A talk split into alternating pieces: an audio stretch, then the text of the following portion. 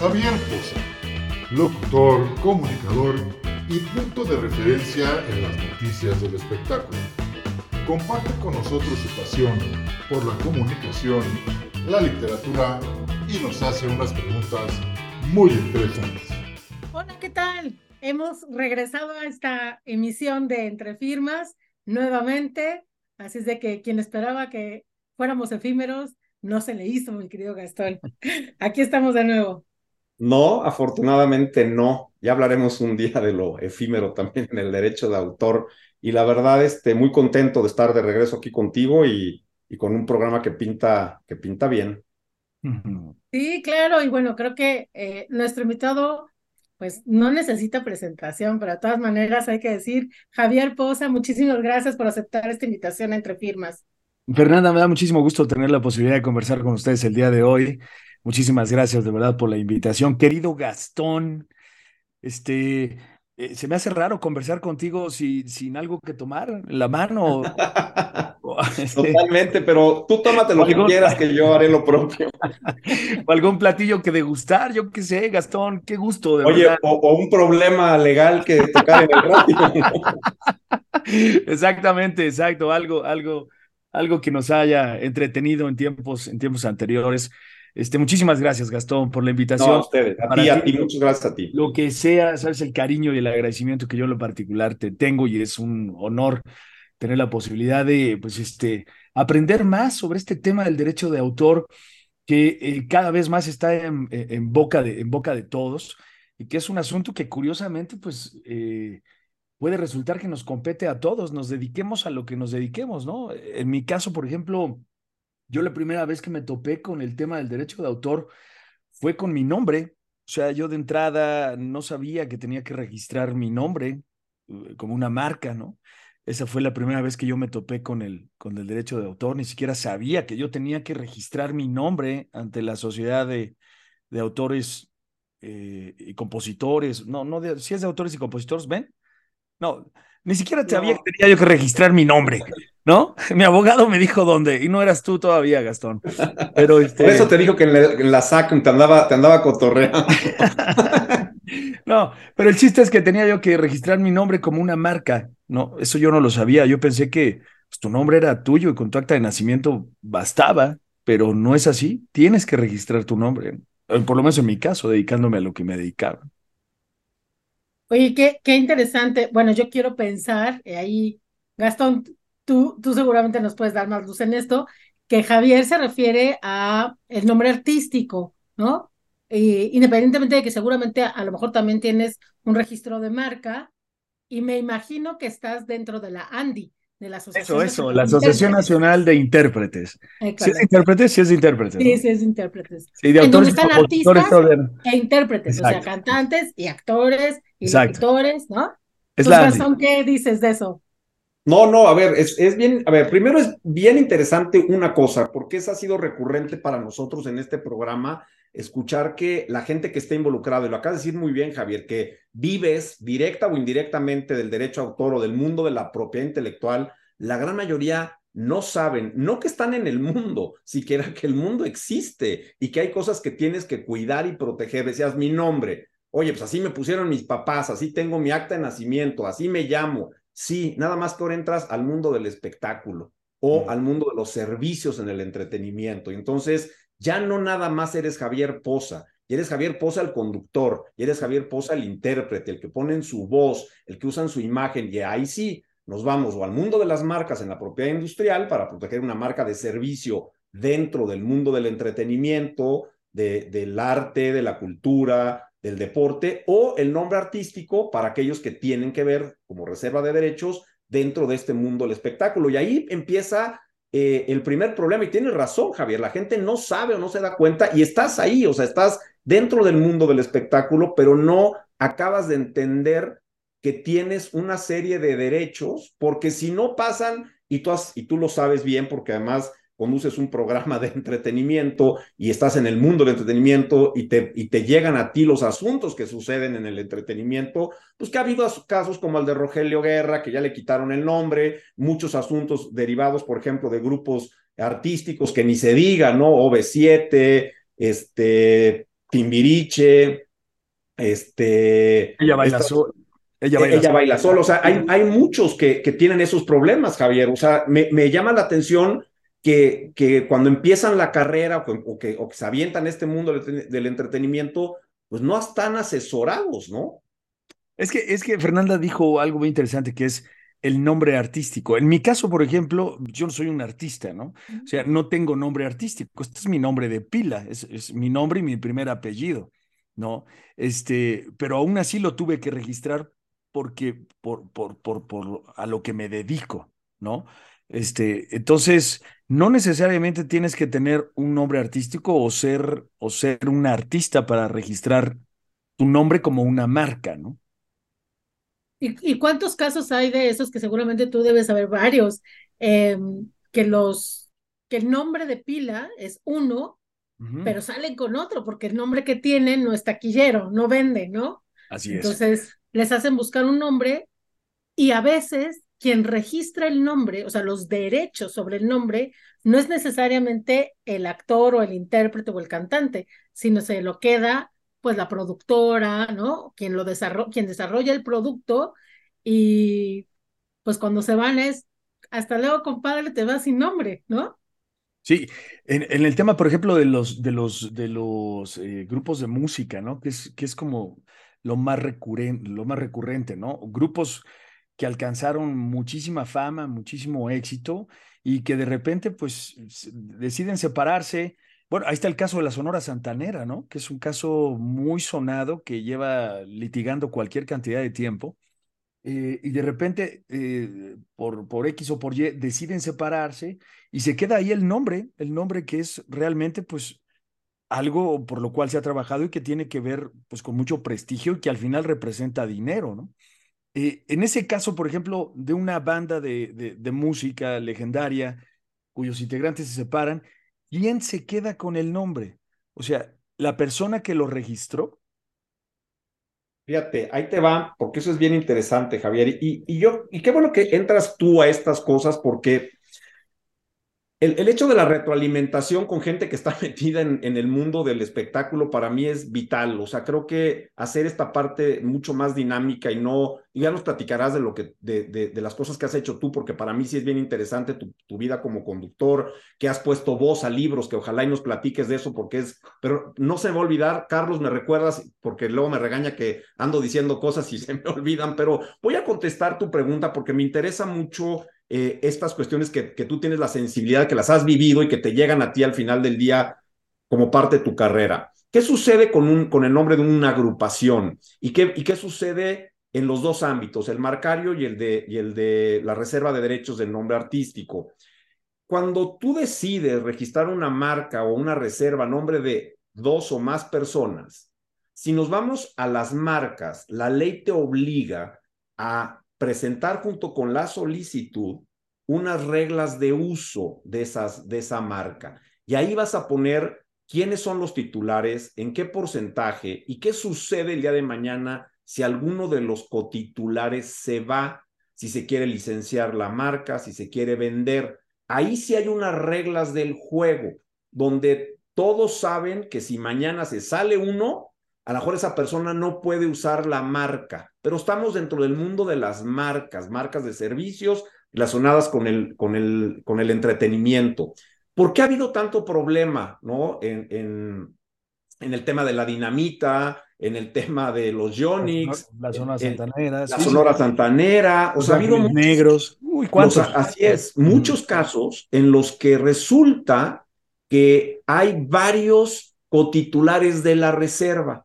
Pero en materia de reserva de derechos, la ley no te obliga a tener unas reglas del juego, a decir, ¿qué pasa si me voy? ¿Qué pasa si me salgo? ¿Qué pasa si ya no soy integrante del grupo, pero sí soy cotitular? La cotitularidad a mí en lo personal no me gusta. Es como ser copropietarios de un inmueble, ¿no? Porque mañana tienes una bronca y deja tú cuando empiezas, cuando te mueres. Porque entonces me muero y heredo, ¿no? O sea, ahora le heredo a mis hijos, y a lo mejor tuve siete hijos. Pues resulta que esos siete hijos entran a la cotitularidad de la de ya por sí grande banda, ¿no? Este, de la dinamita, donde eran diez integrantes, de, la, de, Lucho Argaín junto con la, la, esposa y el compadre y el hijo, y de repente ya tienes a 20 cotitulares de la reserva. Y legalmente todos son dueños y todos podrían utilizar ese nombre de la, de la dinamita. entonces hay 10 sonoras dinamitas. Claro, pagándole en teoría, que eso es donde empiezan los problemas, pagándole a cada una de las partes el, lo que le corresponde de acuerdo con su titularidad. Y ahí empiezan las broncas, Javier, justo donde empiezan las broncas. Por eso hay que tener mucho cuidado, decir, oye, ok, voy a poner mi agrupación.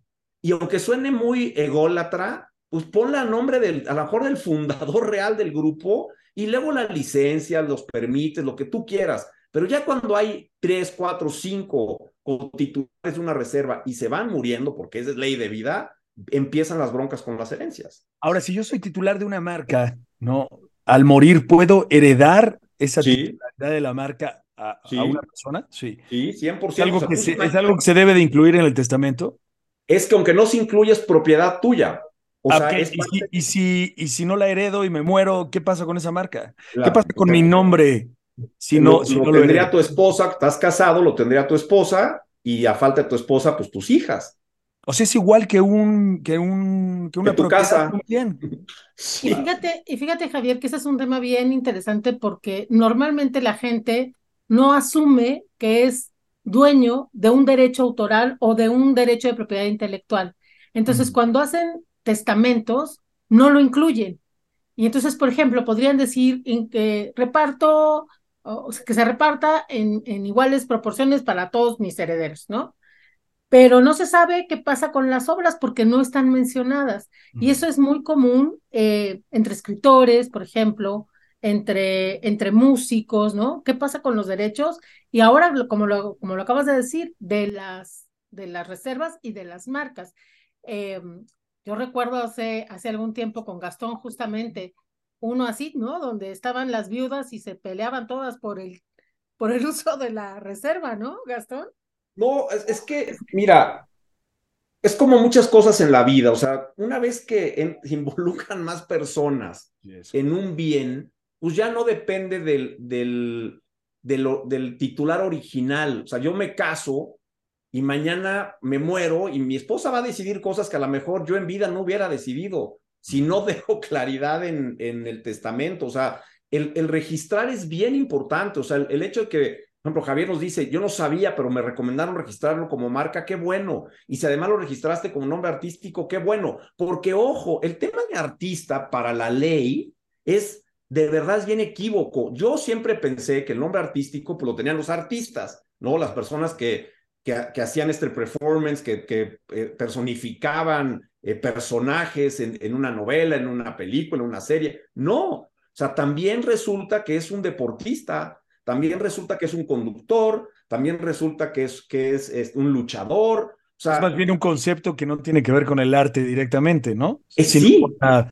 popularidad o lo público del personaje. Correcto, por eso a ti cuando dijeron, Javier, registra tu nombre, dijiste, pues, ¿por? Sí, así me Ya estoy registrado, aquí está mi acta de nacimiento. ya, nací como Javier Poza. Sí, nada más que fíjate lo chistoso, te amas, artísticamente eres Javier Poza. Así es. Pero tu nombre civil no nada más es Javier Poza. Exactamente, son los dos. Porque supongo tienes madre, ¿no? Aunque muchos no lo crean, sí. Aunque muchos lo duden, sí. Oye, vamos, vamos un corte, Javier, regresamos en, un momentito.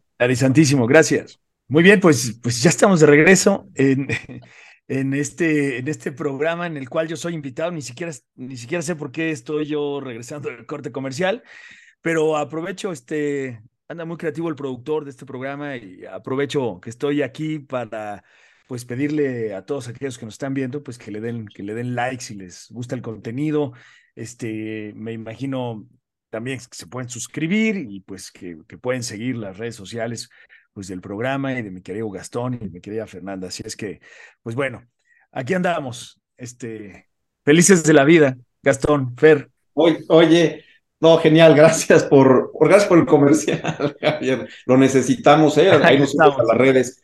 Pero, pero mira, entrando en, estas, en esto que comentas y, y en todo este tema de los derechos de autor y la imagen, por ejemplo, yo digo, ahorita si quieres, porque sí me interesan mucho los, las cosas que, que tienes tú y los, las inquietudes de, que, que te han surgido, pero por ejemplo, tú con tu imagen, o sea, Javier Poza, ella el nombre, pero Javier Poza la imagen, Javier Poza que entra a programas, Javier Poza que es conductor, Javier Poza que lo llaman para hacer comerciales, Javier Poza que tiene un programa de radio. ¿Cómo manejas tu imagen, Javier? ¿Cómo la cuidas legalmente, digamos?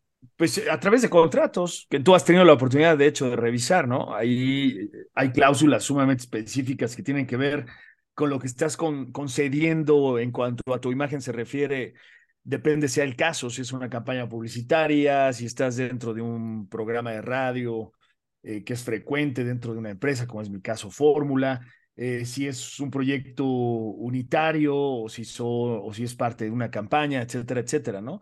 Así es solamente la voz, ¿no? En mi caso, pues a veces que es la voz y la imagen, o únicamente la voz o únicamente la imagen, si es un evento privado, si se va a transmitir en redes, o sea, pues es prácticamente eso, la imagen, tu producto, ¿no? Y, lo, que, lo que comercializas, pero en diferentes etapas. Y a través de cláusulas en los contratos es donde tú accedes a ceder los derechos de parte de tu imagen con respecto a lo que la campaña o el, o el, o el programa o el producto requieran. Oye, y yo te preguntaría, ¿te ha pasado que te piden, digamos, o te proponen un proyecto eh, y de repente cuando ya está encaminado, te das cuenta que como que mm, eso no era lo que me habían ofrecido, están yéndose más allá. ¿Qué pasa con eso? ¿Les sucede frecuentemente? no frecuentemente, pero sí llega a suceder, ¿no? Porque pues hay, como hay gente muy profesional, este, que cuida absolutamente todos los detalles y que tiene conocimiento de este tema de los derechos de autor y de la imagen y este, de, las vigencias también de los contratos que son sumamente importantes.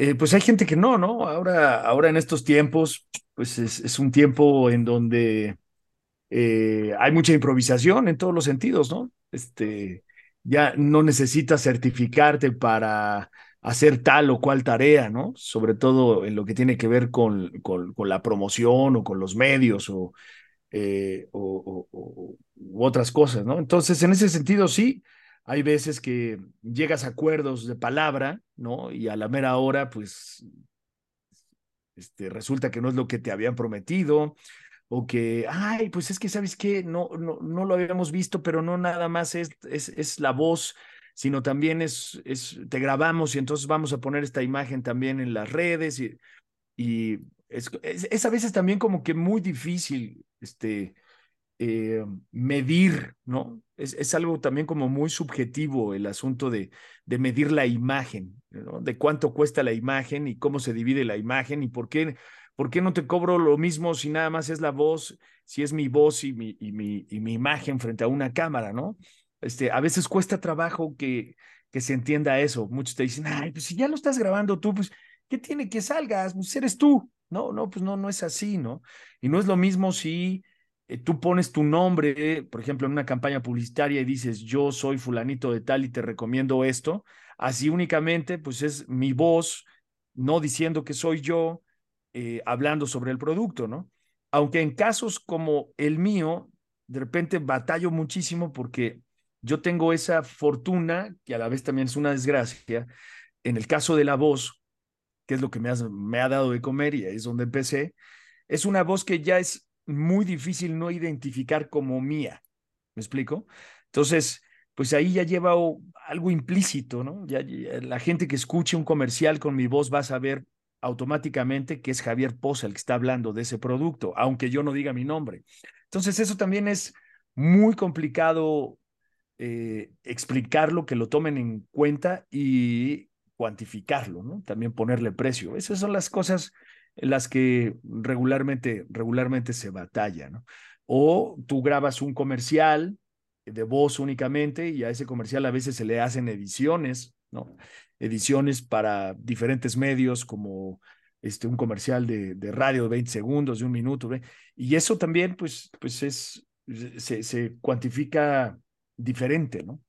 Eh, es complicado. siempre, siempre, los, siempre los contratos, ¿no? Los contratos y las cláusulas y, y ser lo más claro posible.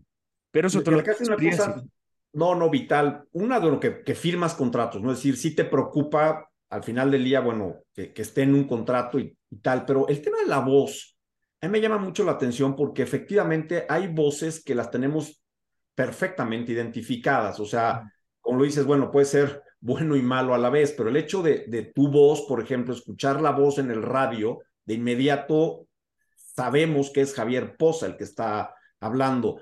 ¿Te han tratado de imitar? ¿Te han imitado? ¿Has escuchado algún, por ahí algún comercial, algo donde digas, sí, este soy yo? Sí, a veces algunos creativos extraordinarios de la publicidad, cuando no llegan a un acuerdo, un acuerdo comercial contigo, cuando no llegas a, a, a poder establecer un, un, un, acuerdo de honorarios, ¿no?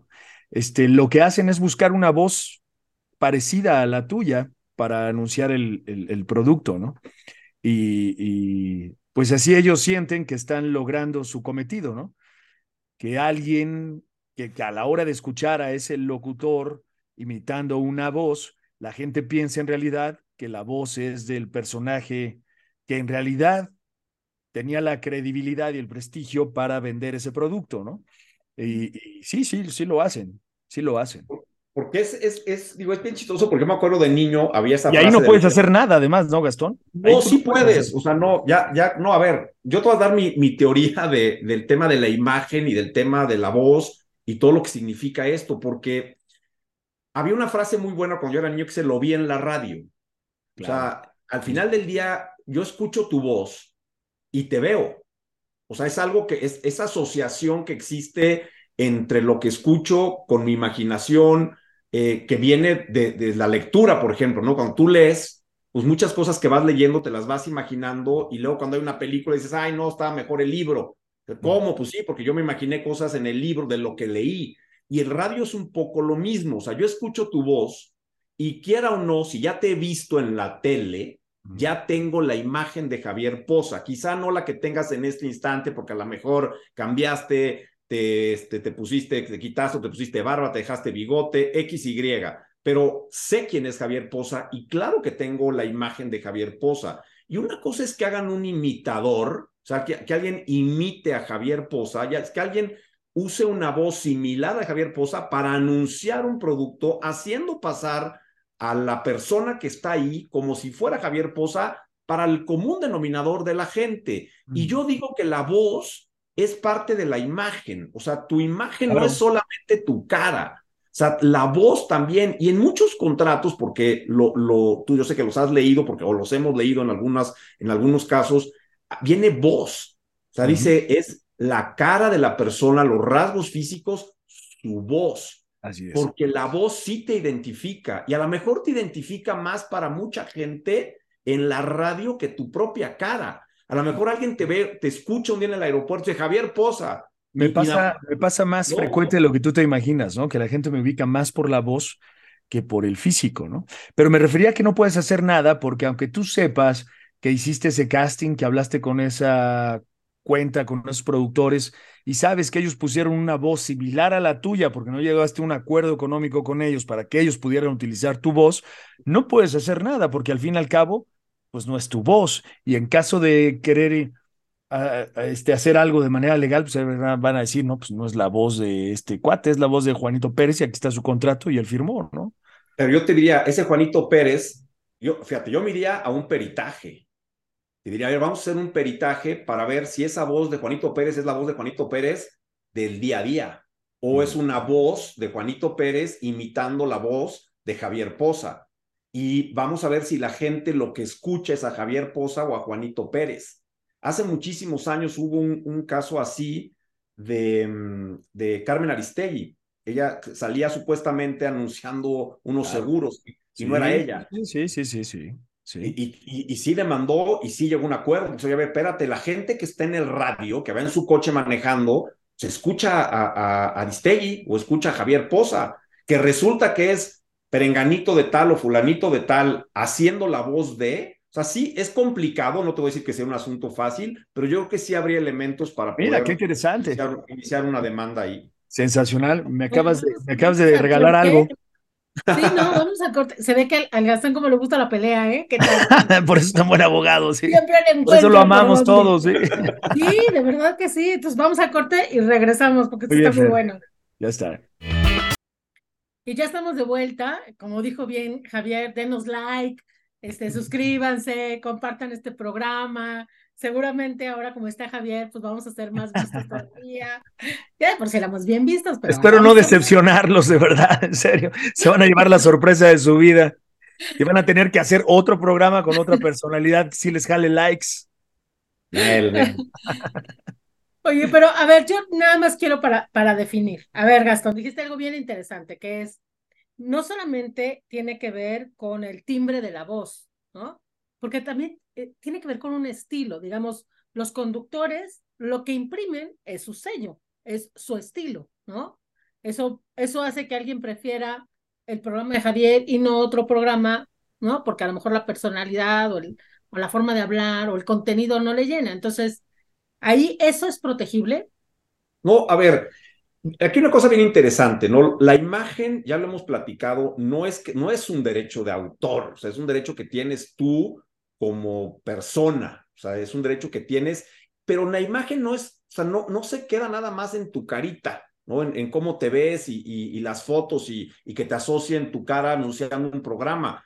Cuando tú utilizas otras partes de tu cuerpo y haces interpretaciones, como le pasa, por ejemplo, ahí sí a los artistas o ejecutantes que están protegidos por un derecho conexo, entra la voz, que la voz juega para mí un papel muy importante en, en la parte de la imagen, sobre todo de cierto tipo de personas. Digamos, un cantante, no, ni se diga, los es actores. Digital, Gastón. Es como una huella digital la voz. Es como una huella digital. O sea, tu voz, o sea, la voz de Javier Poza, o sea, yo la escucho ahorita y me entra luego, la sensación de que estoy en el radio. O sea, no me estoy imaginando que estoy en entre firmas, me imagino que estoy con Javier Poza en Fórmula en la mañana a punto de hablar del asunto de Kalimba hace 10 años.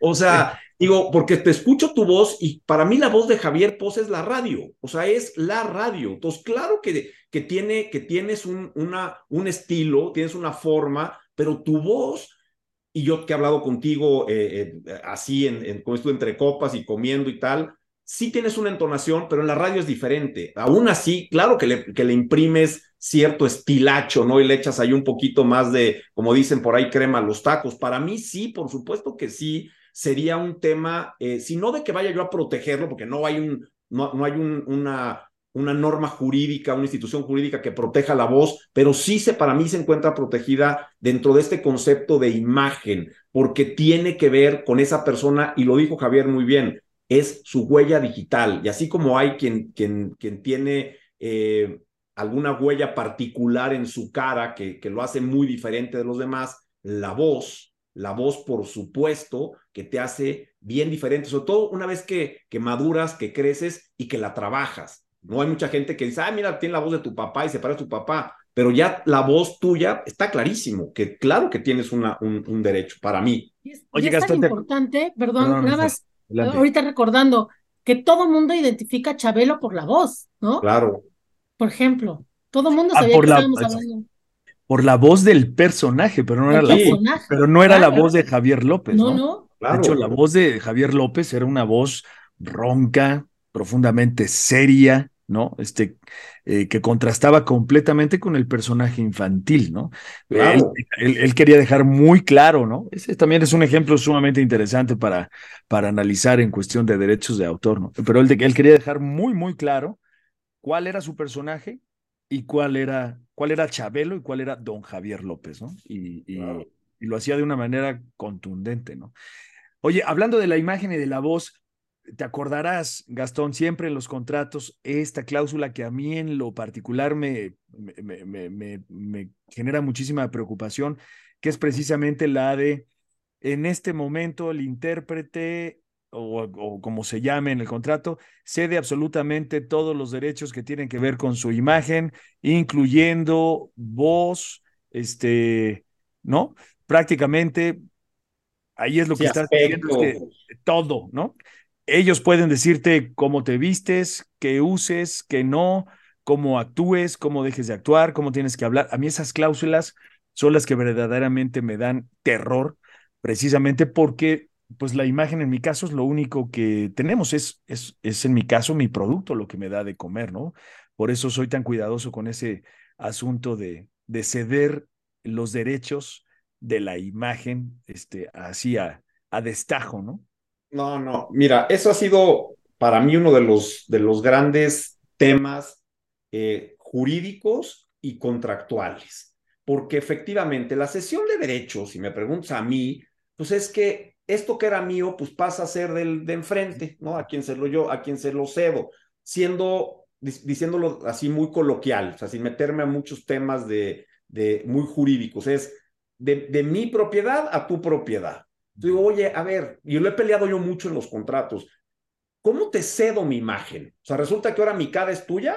O sea, ahora ya no tengo cara y la cara te la doy a ti. No, lo que yo te estoy autorizando, licenciando, y a veces podría yo hasta meterme en el tema de sesión, que no me gusta porque a mí esa palabra, yo sí cuando fui a la escuela me dijeron que la sesión era una transmisión, es decir, de, de mí para ti completo, ¿no? O sea, y, y, no, hay, y no hay vuelta atrás. Eh, lo que yo digo es, a ver, si te estoy autorizando para que utilices esto que se fijó, esta, esta fijación que se me hace de mi voz para un comercial, esta fijación que se hace de mi imagen y de mi voz para un comercial, para una serie, en un programa de televisión donde tú fuiste el conductor, esa y solo esa es la que vas a tener tú, sí a perpetuidad. ¿Por qué a perpetuidad? Porque ese programa a lo mejor sale hoy, pero a lo mejor dentro de 10 o 20 años quieren hacer lo mejor de eh, Mira quién baila, ¿no? Y entonces pues, sale, ah, pues, sale cuando Javier fue conductor y todos quieren sacar los... Entonces, si no hubieran, si no tuvieran esa posibilidad, no podrían sacar ese programa porque no están autorizados.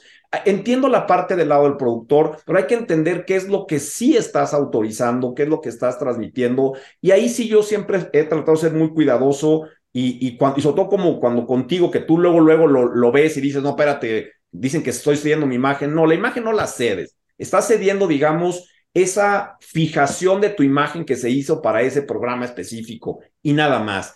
Tu cara sigue siendo tu cara, tu voz sigue siendo tu voz, la interpretación que hagas tú para cualquier otro proyecto sigue siendo tuya. Tú puedes asociar tu imagen con cualquier marca, en cualquier otro programa. Eh, y esa es la realidad. Pero sí, el, el, la cláusula es agresiva. La cláusula lo que parecería que te está diciendo es la imagen de Javier Poza, ahora resulta que es de tal empresa, ¿no? Por no decir Univisión o este. O, o, o las, y acabas de tocar otro tema, ¿no? El tema de la exclusividad, ¿no?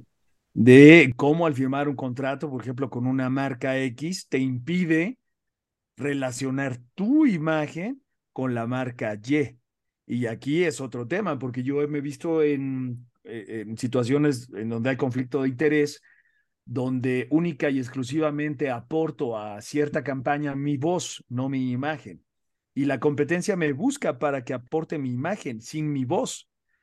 Y aquí pues, son dos cosas completamente diferentes, ¿no? Con el producto X tengo mi voz, pero no mi imagen, ¿no? Por lo tanto, no me puedes impedir este, que eh, participe o celebre un contrato con la marca Y cuando no va a requerir mi voz, va a requerir mi imagen. Son dos productos completamente diferentes. ¿no? Algunos han accedido, otros pasan. Claro. Sí, pues sí. Eh, eh, y entonces, ¿por qué sí? Porque mira, al final del día, Javier Posa, voz, voz, imagen, hombre, es la misma persona, pero sí, si nada más le pones voz, y por eso viene un tema también vital, ¿eh? la vigencia. Exacto. Yo peleo mucho la exclusividad dentro de una vigencia. No tengo problema a ser exclusivo de la marca tal, que sea que el talento sea exclusivo, ojalá y fuera yo, estaría en otro rollo, pero que sea el talento sea el exclusivo de la marca tal por X tiempo, seis meses, un año, y ya.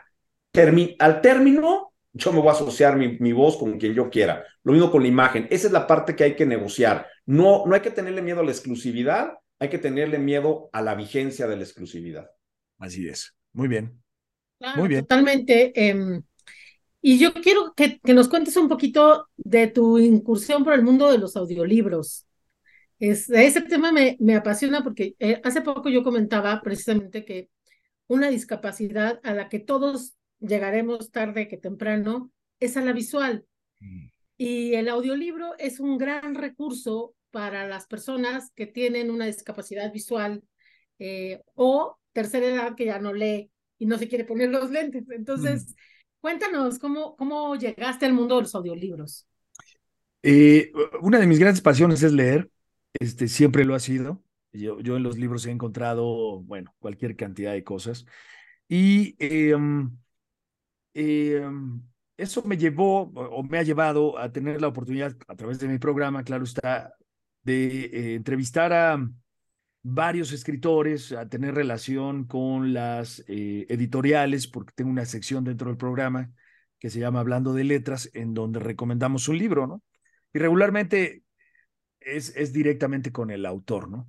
Y uno de esos autores eh, fue Guillermo Arriaga, Guillermo Arriaga, un, extraordinario, de lo mejor, de los mejores escritores que tiene nuestro país, sin temor a equivocarme, eh, cineasta además, eh, con un estilo sumamente particular, yo soy, muy gran, soy un gran fanático de su escritura, y él fue el que me invitó por primera vez a, hacer un audiolibro, él, él, él, me pidió que grabara yo el, el, el Salvaje, uno, uno de, sus, de sus libros más recientes.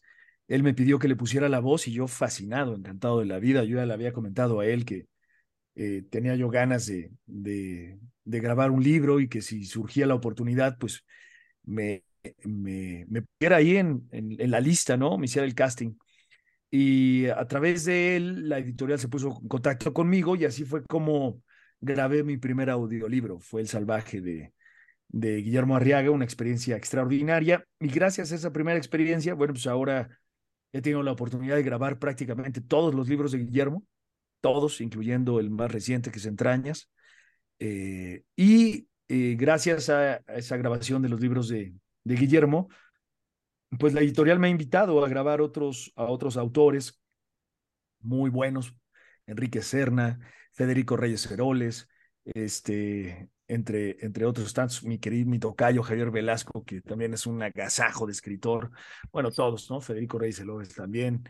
Eh, y así, así es como, como hoy le estoy poniendo voz a, a, estas historias y para mí, pues es un regalo, es un regalo eh, por donde quiera que lo vean, porque pues poder leerle a una persona eh, una historia de la autoría de estos genios, pues es un, es un, es un placer extraordinario. Me causa muchísima felicidad saber que de repente mi voz está sirviendo como herramienta para, para echar a andar la imaginación de, de, del escucha, ¿no? En este caso no es lector, pero del escucha que está siendo testigo de esa historia. ¿no? Es algo sensacional, es algo, es algo magnífico. De las cosas que más me han gustado ¿eh? hacer. Increíble, Javier, porque y ahorita voy a a la parte legal de esto, pero lo que acabas de decir es muy cierto, ¿no? O sea, y sobre todo, a ver, lo difícil de, Guillermo Arriaga, ¿no? Porque Guillermo Arriaga para mí tiene la capacidad de hacerte ver a través de, su, de sus letras, ¿no? O sea, desde Retorno 201, El Salvaje, Salvar el Fuego, que a mí se me hizo un extraordinario, y acabo de terminar ayer de leer las extra, extrañas y es una, un, una, una, locura del libro porque la capacidad de, de, hacerte ver lo que está sucediendo es tremenda, es tremenda. Y, y al ponerle voz, o sea, lograr que, que eso, la, o sea, transmitir a un autor tan complicado, porque se vuelve un autor visual. O sea, yo creo que es de los pocos autores que yo he leído que es tan visual como Guillermo Arriaga. Es, es sumamente. Es que cineasta. Él es cineasta. Exacto, es, e, es, cineasta que además es, es, poco reconocido como cineasta y como los de grandes guiones, y ahí, bueno, ahí tiene, él tiene toda una historia eh, en el cine, pero la. Amores la, Perros, ¿no? ¿Es él? Amores Perros, este. Abel. Abel. Abel. Eh, uh -huh. La, eh, va, va, ahorita se, se, me fue ahorita la, no otra vez, que es una joya, este, ahorita me acuerdo, de, también como, como, como, guionista, pero la parte de la voz, eh, ponerle voz, ¿eso tú lo, lo, lo negocias con la editorial? Mm, sí, es la editorial. Ah, y firmas con la editorial un contrato eh, y te vuelves exclusivo para, para no. Arriaga de sus libros. No, no, no, no, no, tan, tan no es así que la propia editorial de Guillermo me ha invitado a grabar otros autores. Él, él como que ha como que ha levantado un poco la voz en ese sentido, pero lo hace realmente por, por el cariño y por la amistad que hay. Pero no, no me impide, no me impide, este, no tengo ninguna exclusividad con ningún autor, ¿no? En el caso de Guillermo, Guillermo, y para mí eso es un, un halago tremendo. Le ha gustado mucho, eh, que para mí era una responsabilidad tremenda, ¿no? Ponerle voz a las historias de Guillermo Arriaga, ¿no? Darle vida a los, a los personajes. Eh, era un reto tremendo, pero por fortuna a él le ha gustado mucho, tanto que, pues repito, he grabado todos sus, todos sus libros, ¿no? Y. Um, y no se lee igual Guillermo Arriaga que Federico Reyes Heroles, pero tampoco se lee igual Guillermo Arriaga en El Búfalo de la Noche que en Salvajes o que, o que en Extrañas o que Salvar al Fuego, ¿no? Salvar al Fuego fue un reto impresionante y además ahí tuve la fortuna de compartir la narración con otros actores, ¿no? Este, ahí compartimos la narración del libro, eh, hicimos los personajes prácticamente del, del libro, ¿no? Eh, fuimos varios, en los demás soy únicamente yo. Entonces, darle vida a cada personaje dentro de la historia de, de, Guillermo fue un reto enorme. Y, Oye, Javier, entonces ahí digamos, a la calidad de intérprete, ¿no? Sí, es una interpretación, más que una narración, es una interpretación, ¿no? Porque no estás leyendo, ¿no? no, no le, estás interpretando, sí. Es un poco también como, con, Guillermo me pasaba algo muy curioso, ¿no? Este, que ya había leído sus libros y entonces estarlos narrando ahora, para mí era como ponerle, darle volumen a esta voz interior que siempre te guía cuando lees un libro, ¿no? Era así como darle on, o sea, darle volumen a esa, a esa voz y ponerle un poco cara a los personajes y que ese personaje te dé el tono de voz, ¿no? Es, es, es, algo maravilloso, por ejemplo, saltar del narrador al personaje y luego regresar al personaje y luego ir a otro. Este, es algo sensacional, es algo maravilloso, ¿no? Pero no, no tengo exclusividad ni con una editorial eh, ni con un autor. Por lo menos Oye, no hay. Ya me acordé la, la película era 21 gramos, que también es otra. Ah, claro, sí, 21 gramos, por supuesto. sí, es una este joya. hombre. Oye, ya que estamos en estos temas de ponerle voz y la interpretación y, grabar, y que, te han, y que alguien ya hasta medio te ha pirateado tu voz, me voy a meter a un tema total y absolutamente escabroso porque contigo vale la pena eso y más.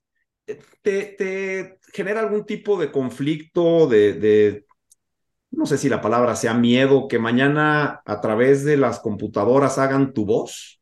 Por supuesto.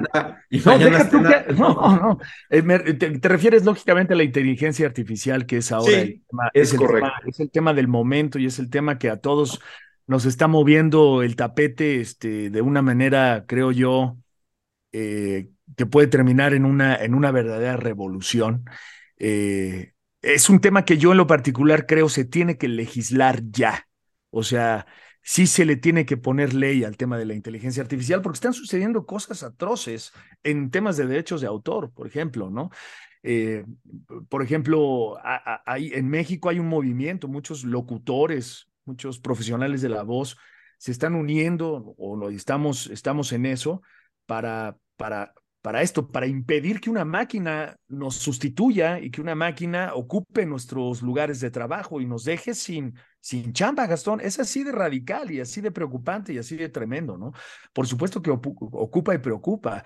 No que imiten mi voz, eso es lo de menos. Ojalá, ¿no? Que yo pudiera generar una máquina que me permitiera pasar más tiempo con mis hijas mientras la máquina trabaja, ¿no? Sería sensacional. No, el asunto es que una máquina con una voz X sustituya el trabajo de un humano, de una persona, de un conductor, de un locutor, de un narrador, de un comentarista deportivo, de un comentarista de noticias. Eso sí es verdaderamente grave. Y lo grave también es que nosotros como seres humanos nos estemos dando este balazo en el pie, Gastón. Estemos creando máquinas le estamos jugando un poco a Dios. Le estamos creando máquinas que pretendemos parezcan humanas, nosotros los propios humanos, para que esas máquinas que parecen humanos nos sustituyan a nosotros que somos los verdaderos humanos. Es una locura, es algo que a mí me parece verdaderamente aberrante. O sea, en este afán de ir hacia adelante, de, alcanzar el futuro, de ser cada vez más tecnológicos, eh, eh, nos estamos deshumanizando. Y esto para mí es un foco verdaderamente alarmante. Por supuesto que me preocupa lo que está sucediendo con la inteligencia artificial. Ve nada más lo que está pasando hoy. Estaba yo dando una noticia en ese sentido, ¿no? De eh, cómo ya en la música, usuarios de la inteligencia artificial que no tienen el más mínimo conocimiento, no sabemos ni quiénes sean, ¿no? Que no tienen el más mínimo conocimiento musical a través de una aplicación de estas de inteligencia artificial, pueden hacer que dos artistas tan famosos como The Weeknd, Madonna, Billie Eilish, eh, dime el nombre que tú quieras, hagan, un, hagan una versión de una canción, ya sea de ellos o de cualquier otro, con la ayuda de la inteligencia artificial, y suenan como si fueran ellos. Y lógicamente esto, pues ya está causando un impacto tremendo en las compañías disqueras, en los propios artistas que están diciendo que esto es un asunto criminal. Lo mismo, lo mismo sucede en todos los demás aspectos, ¿no? Es tremendo. Claro, y el tema ahí, eh, un poco siguiendo y, compartiendo también tu, forma de pensar, es que dicen por ahí que hay un síndrome que se llama el síndrome de Frankenstein, ¿no? Que es eh, sentir, digamos, que todas estas máquinas en algún momento van a destruir al hombre, ¿no? Es, hay gente que tiene este síndrome de Frankenstein. Y el otro es el síndrome anti-Frankenstein, que es, no, vamos a poder coexistir y vamos a poder convivir y vamos a sentarnos con los robots, ¿no? Y interactuar con ellos. Y por ahí surgen varias, varias cuestiones. Una de esas, por ejemplo, que, que acabas de comentar es, bueno, pues si los robots son tan perfectos, ¿no? Eh, ¿Realmente les interesará seguir coexistiendo con los humanos, ¿no? Eh, o de plano van a destruir a los humanos, ¿no? Para poderse quedar con este espacio. Y en esta vorágine así, esta bola que hay ahorita por, el tema de la inteligencia artificial. Hace unos capítulos de Entre Firmas, justamente habían unas eh, artistas de la voz aquí con nosotros y nos comentaban justamente eso, Javier, que hay compañías que las están poniendo a hablar y las graban y no les dicen para qué es. Y eso lo que está haciendo es servir para entrenar a las inteligencias artificiales, ¿no? Las estamos educando y les estamos enseñando cómo se habla y cuál es el acento mexicano y cuál es el acento colombiano y cuál es el acento argentino, ¿no? Y el, el problema es exactamente ese, que hay un temor que puede ser muy fundado de que en algunos casos las empresas van a optar por inteligencias artificiales en lugar de eh, autores, ¿no? O creadores, o intérpretes, o locutores, que también pasa con los traductores. A ver, Fer, de humanos, de humanos. O sea, eh, van a preferir máquinas en lugar de humanos. Ya deja tú los títulos, ¿no? Huma, o sea. Porque no les tienen que pagar. Claro, no hay carga, no hay carga laboral, laboral, no hay relación de ningún tipo, no hay, no hay nada, nada que a nosotros como humanos nos identifica, ¿no? Esto a mí me parece verdaderamente terrible terrible. Se tiene que legislar ya. O sea, en, esto se deberían de estar ocupando nuestros este, legisladores este, en, en, en, en, estos temas que, que la verdad son. Sí, no. en vez de estar. No, no, entremos en No, no voy a entrar porque, porque te estimo mucho, Javier, y eres una gente muy inteligente para atacar tu inteligencia con las barrabasadas que están pasando eh, en, en, nuestro HH. De lo que se ocupan de la Unión. Pero, pero tienes razón y creo que aquí vamos a quedarnos con una tarea, por lo menos yo me la voy a quedar contigo, que es bien importante, y, apuntar eh, a esto que, que, tú, que tú acabas de señalar. O sea, hay que buscar la manera de legislar, sí.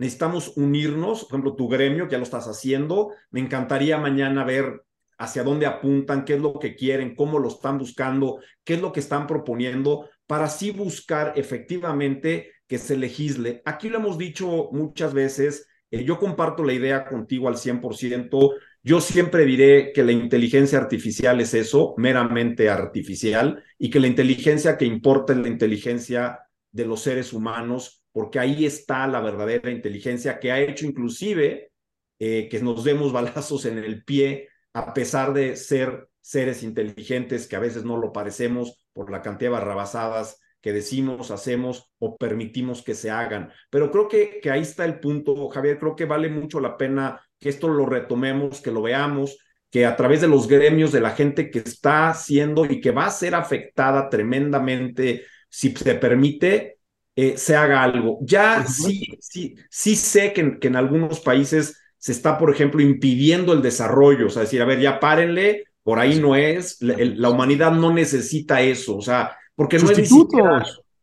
claro, no, no, sustitutos, y eso no es ni siquiera buscar perfección, o sea, ni siquiera es buscar algo que te dé un plus como humanidad. O sea, entiendo la parte en la medicina, entiendo un robot que ahora opera y se me hace una joya, o sea, un ortopedista hoy, hoy echa mano de un, de un robot eh, para operar y, el grado de perfección o de exactitud, ya habría que hablar con un médico, es mucho mayor a la, propia mano humana. Está muy bien, pero no está sustituyendo realmente a nadie porque el doctor sigue estando ahí, hace diagnóstico, revisa, da seguimiento, eh, inclusive apapacha al paciente, cosa que la máquina no va a hacer. Y eso creo que es bien interesante. Eh, de verdad, Javier, un gusto tenerte aquí, un, gusto que hayas estado con nosotros hoy te anduve persiguiendo, lo tengo que decir, para, para que vinieras, pero era cuestión de tiempo. No te costó mucho trabajo alcanzarme, eh, la verdad, como siempre. No, sé, no, no, no, no, no, no, sé, dónde estás. gracias a ti. Gracias de verdad, muchas gracias, Javier. Yo, yo lo que siempre digo cuando hablo de inteligencia artificial es, como humano, yo siempre abogo más por la inteligencia emocional que por la inteligencia artificial.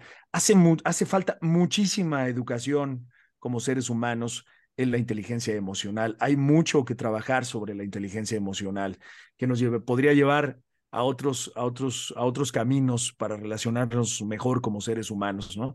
La inteligencia artificial, Dios mío, no,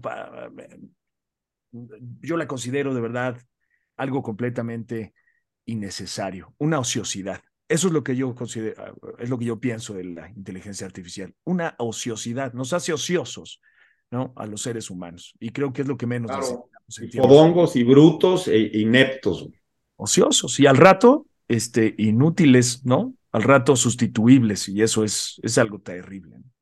Oye, eh, Javier, pero bueno, a ver, estoy aquí y hay, hay muchas cosas que podemos hacer para, para contrarrestar esta embestida que tenemos de la, de la inteligencia artificial. Y una de las cosas que dicen por ahí es que cuando los productos te los dan gratuitamente, el producto eres tú, ¿no? Así Entonces, yo creo que una de las cosas que podemos hacer es alertar, sobre todo a quien hace uso de esas tecnologías, de una cosa es que te sirva como herramienta, como dijo Gastón, en el caso, por ejemplo, del médico, o en el caso de los artistas, que ya utilizan mucho, eh, pues algunas herramientas tecnológicas para, para crear, ¿no? Eso se vale, está bien. El tema es cuando justamente te reemplaza, Así es. Entonces, yo creo que una de las tareas es educar. Y educar es abusados con estos, con estas eh, inteligencias artificiales. A los chavos hay que decirles abusados con estas eh, realidades aumentadas, con estas realidades virtuales, ¿no? Que bueno, se entiende que durante la pandemia, pues no podíamos salir y pues teníamos a los chavos ahí entretenidos, eh, metidos ahí en los visores pero se acabó la pandemia y hay un mundo, ¿no? Así es. Así es, así es. Yo creo que viene mucho trabajo, viene mucho trabajo para ustedes, ¿eh? los que se están encargando, los que se encargan de decir que sí, que no. E, con la inteligencia artificial creo que viene mucho trabajo de actualización o, o, de investigación en el tema de derechos, de derechos de autor y de derechos de imagen, este Gastón Fer. Creo que este, hay mucho que aportar en ese sentido, ¿eh?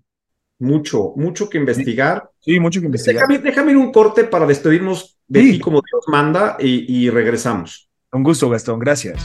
Bueno, pues estamos de regreso en Entre Firmas y, y antes de, de, irnos eh, y aprovechando la, la visita de mi querido Javier, creo que hay una cuestión ahí que, que es muy recurrente o que se usa mucho en, en los programas en, ya sea en tele o radio, que es traerte a lo mejor la nota de otro programa al tuyo.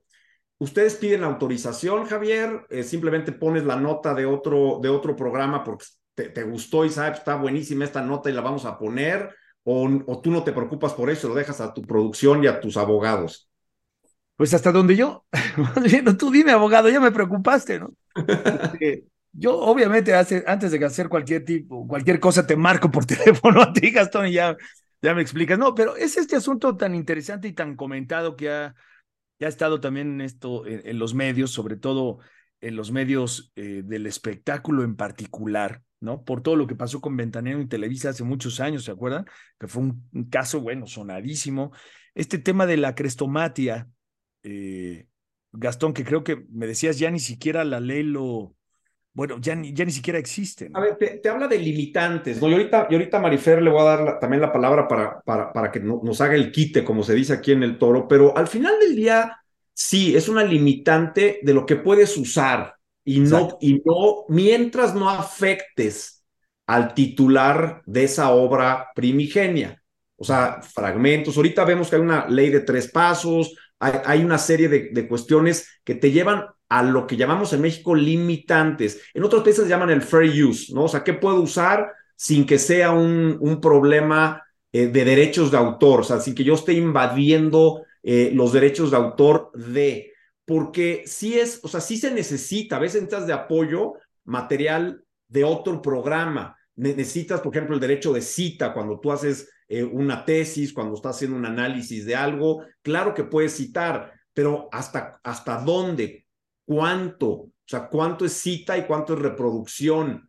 ¿Cuánto y cuándo? ¿No? O sea, por ejemplo, eh, en el, en el, programa, en el programa que nosotros hacemos, pues eh, nos dedicamos a dar noticias y muchas veces un programa de televisión en México o en Estados Unidos genera noticia por el invitado. Un invitado va y hace una declaración contundente que tiene que ver con su carrera, algo de lo cual nunca había hablado.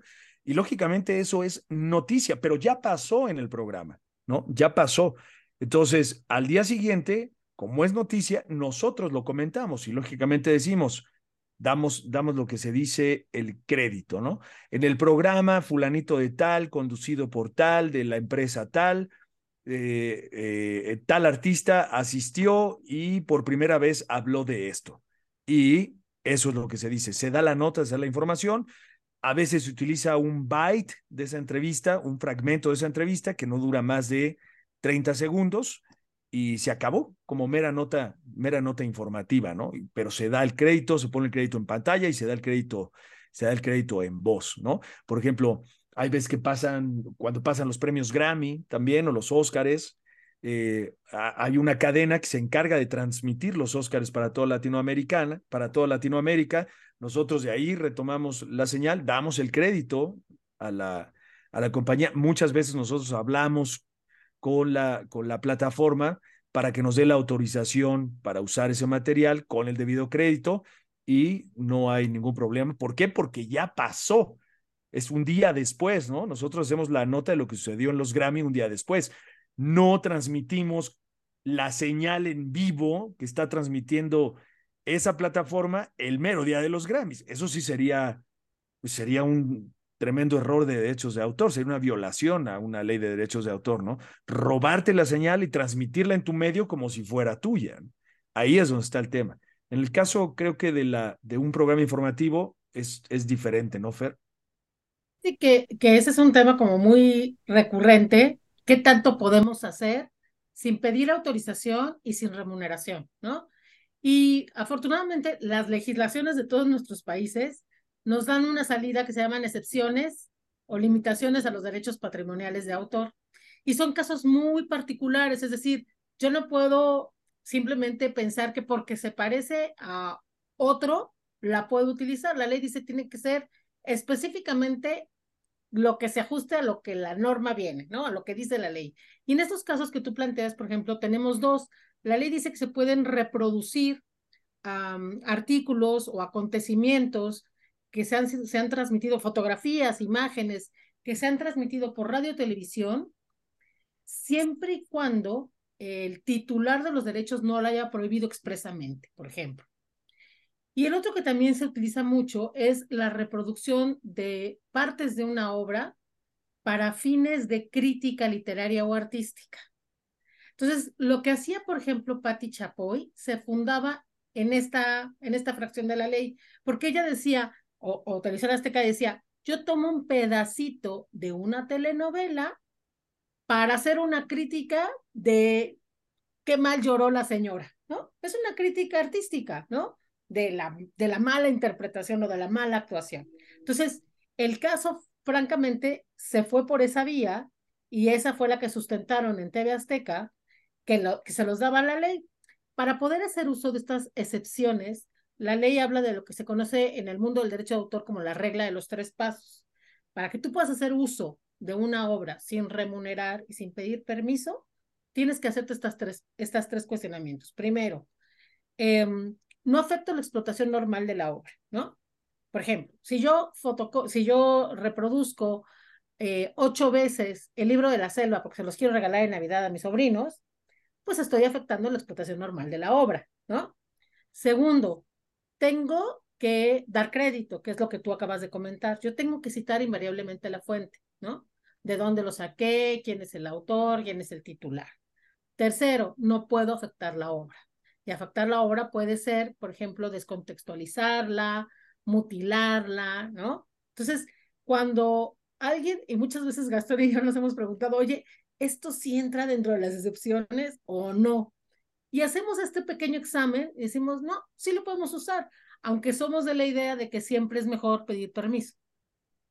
Siempre es mejor. Sí, ahí, está el tema, porque sabes que la mayoría de los programas al final dicen prohibida su reproducción total o parcial. Y, por eso dicen justo esa frase, total o parcial. Es decir, es que es un fragmentito, pues ni el fragmentito está autorizado. Y por eso tienes que hacer esa, o, esa solicitud para poderlo utilizar. Si es una noticia, si es como, si tú dices, oye, en tal programa pasó tal cosa, está bien, porque no hay imágenes, no estás sacando nada, o sea, estás simplemente señalando lo que pasó en tal programa, que llegó fulanito de tal y habló de lo que nunca había hablado, este, lo que sea, pero no sacaste la imagen del programa, porque esa es una obra que está protegida y si el titular dice prohibida su reproducción total o parcial, necesitas la autorización. Y eso pasa mucho en el radio, pero pasa mucho en el cine, pero pasa mucho en las series, o sea, que imágenes meto adentro de mi obra que son de otros y que pudieran, como dijo Marifer muy bien, eh, eh, eh, limitar la explotación o obstaculizar la explotación normal de la obra, peor si no das crédito, y, que, se modifique, porque si estás utilizando un fragmento y eso, la verdad, no es la misma obra porque así no está conceptualizada, así no se creó. Entonces, sí, lo ideal es mejor pido autorización y me quito de, me quito de problemas. ¿no? Sí. Muy bien. Y bueno, yo, yo ahí nada más agregaría dos cosas. Una, tener claro que a veces hay cosas que no son obra, ¿no? Por ejemplo, una pasarela o un desfile en la calle, pues esa no es una obra. Lo que sí estaría protegido a lo mejor es la grabación por parte de la televisora que lo tomó, ¿no? Si Canal 11 grabó el desfile de lo que sea, bueno, tiene un derecho conexo sobre esa grabación pero ahí no hay un derecho de autor como tal. Y la segunda es cuando hablamos de obras que, eh, eh, que ya están en el dominio público, ¿no? Porque lo que protege en este momento el derecho de autor son los derechos patrimoniales, que son los que uno puede ejercer, ¿no? Los artistas pueden cobrar por ellos. Pero si, si estamos hablando de la pirámide de Teotihuacán, pues ya cayó en el dominio público, ¿no? Entonces cualquiera la puede fotografiar y no tiene que pagarle absolutamente nada ¿no? A Cuculcán o a... Esa es un poco la... Esto no aplica en las redes sociales, lógicamente, ¿no? Esto no aplica en las redes sociales ni en el Internet, ¿no? No. Eso es algo muy curioso, porque yo puedo sacar una imagen que sí eh, es de un programa que resultó noticioso, pero que no obtuve directamente del programa, sino del Internet. ¿Alguien lo subió? ¿Alguien lo subió? Yo puedo decir fuente, Internet, ¿no? Este, y ahí no hay tema. Depende, ¿eh? o sea, yo, creo que sí hay tema, porque al final del día, el que, el que alguien suba un fragmento de un noticiero de, o de una obra, lo que dijo Marifer es, muy, muy importante. Una cosa es lo, lo, lo que tú eh, fijas y otra cosa es cómo lo fijas. O sea, es decir, el, el, la pasarela, una marcha aquí en la Ciudad de México, pues la marcha no es de nadie, o sea, no hay una autoridad de la marcha pero si yo grabo la marcha y hago ciertos zoom in y, ciertas cuestiones ahí sobre la marcha que ya es mi grabación, sobre esa sí tengo yo derechos y sobre esa sí tienes que pedir autorización. Si alguien sube un fragmento de eso que lo tomó de mi red social y lo, y lo corta, lo edita y lo sube a la suya, no porque otro lo suba se vuelve del dominio público de uso común. O sea, si hay un, o sea, lo que tienes que buscar es quién es el dueño de esa obra audiovisual, de quién es, de quién es, y si no sabes, también es otro tema, porque a veces no sabes quién es el, el. Ha pasado mucho, por ejemplo, en documentales, nos ha pasado que, que alguien quiere sacar una imagen de una balacera de unos narcos, ¿no? Pero nadie sabe quién la tomó. Y a lo mejor un día salió en un programa de CNN, pero CNN te dice, pues no, mía no es. O sea, me llegó aquí, pero yo sí la pasé, pero no es mía la obra. Y ahí ya tienes otro problema que ya es, sería cuestión de otro programa adicional, pero sí, son temas bien interesantes. Bien interesantes. Ahí, hay una cosa, sobre todo en el mundo editorial, por ejemplo, que se llaman las obras huérfanas, ¿no? Que se publicaron y que no hay forma de conseguir al autor porque ya se murió, porque no sabemos quiénes son los familiares que lo heredaron, el derecho. Entonces, eso es un poco como, la uso, no la uso, a quién le pido permiso, guardo el dinero por si vienen y me reclaman, ¿no? Se pone divertido. También Así nos divertimos. Así es. Muy bien. Muchas pues, gracias, Javier. Al contrario, Gastón, Fernanda, muchísimas gracias a ustedes. De verdad, un placer estar aquí con ustedes. Estuvo padrísimo este programa. Muchísimas gracias, mi queridísimo Gastón. Nos vemos la próxima semana. Nos vemos pronto. Gracias, Mafer. Gracias, Javier. Gracias, Gastón. Gracias, Fer.